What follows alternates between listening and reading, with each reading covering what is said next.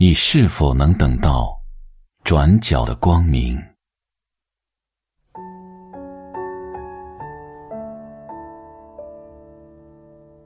早上起来，他发现家里停电了，于是没办法用热水洗漱，用电吹风吹头发，不能热牛奶、烤面包，只好草草打理一下就出门。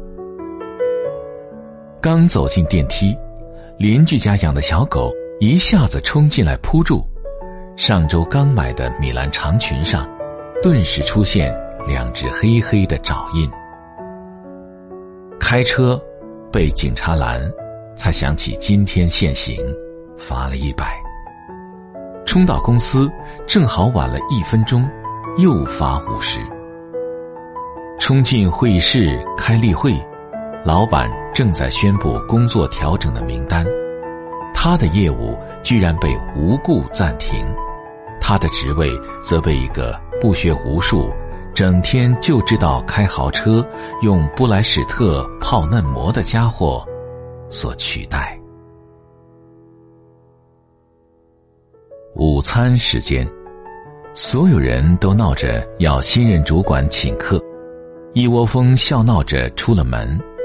没有人叫他，他一个人去了餐厅，刚把一口饭送进嘴里，重要客户打来电话，对方取消了金额最大的一笔订单，年底的奖金泡汤了。他看着面前的午餐，再无半分胃口。刚回公司，电话响起。妈妈在电话那端哽咽，说：“姥姥的病又重了，可能熬不过这个月了。”他安慰着妈妈，丝毫不敢提及自己的工作变动，只说一定尽快回去看姥姥。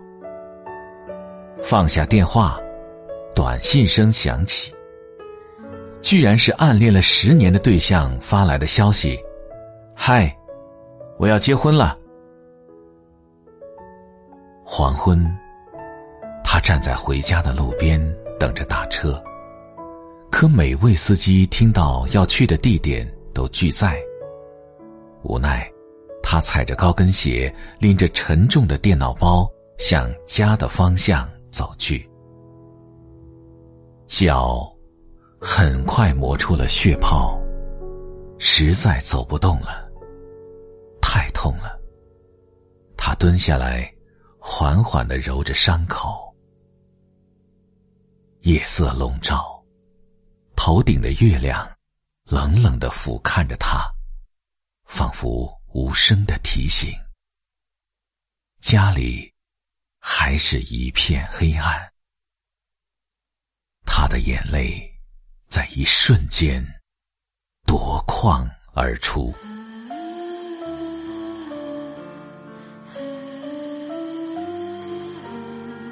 看起来，我们的生活充满了悲伤。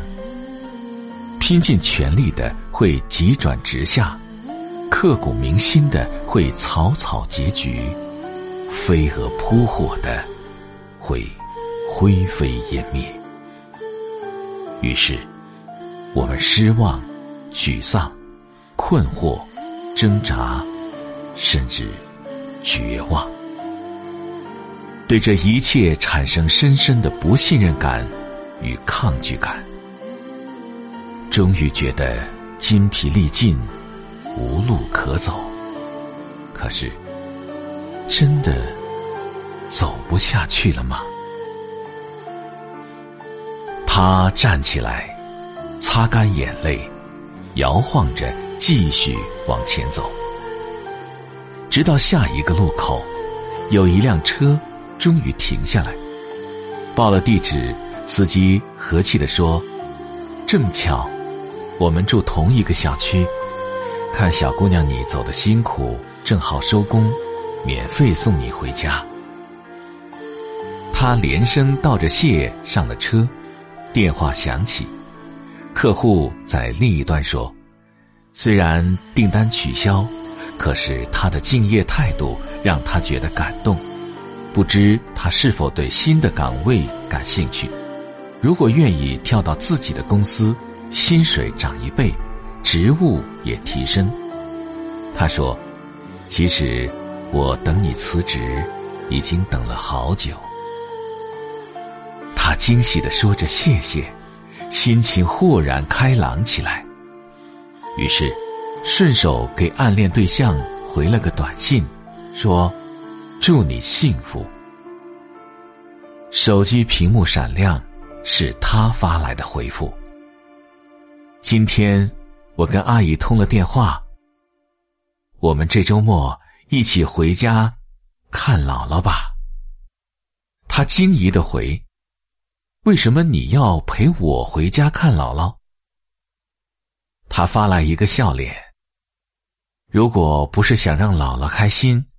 我不会把求婚提前这么久的。望着他不敢置信的望着那一行话，张大了嘴巴，手足无措。他想知道他的心事，又发：“我都知道，我喜欢你。”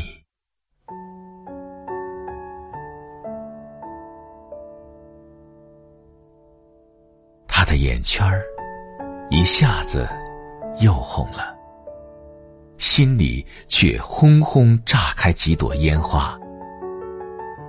一路抿着嘴笑，回家拿出钥匙，邻居家的门却掀开了。邻居笑眯眯的说：“今天我遛狗回来，发现你家的电闸坏了，就叫我老公帮你修好了。”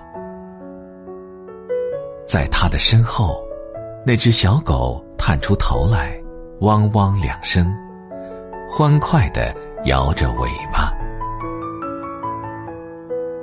他推开家门，一世融融，满眼暖意。所有的故事都会有一个答案，所有的答案却未必。都如最初所愿。重要的是，在最终答案到来之前，你是否耐得住性子，守得稳初心，等到转角的光明。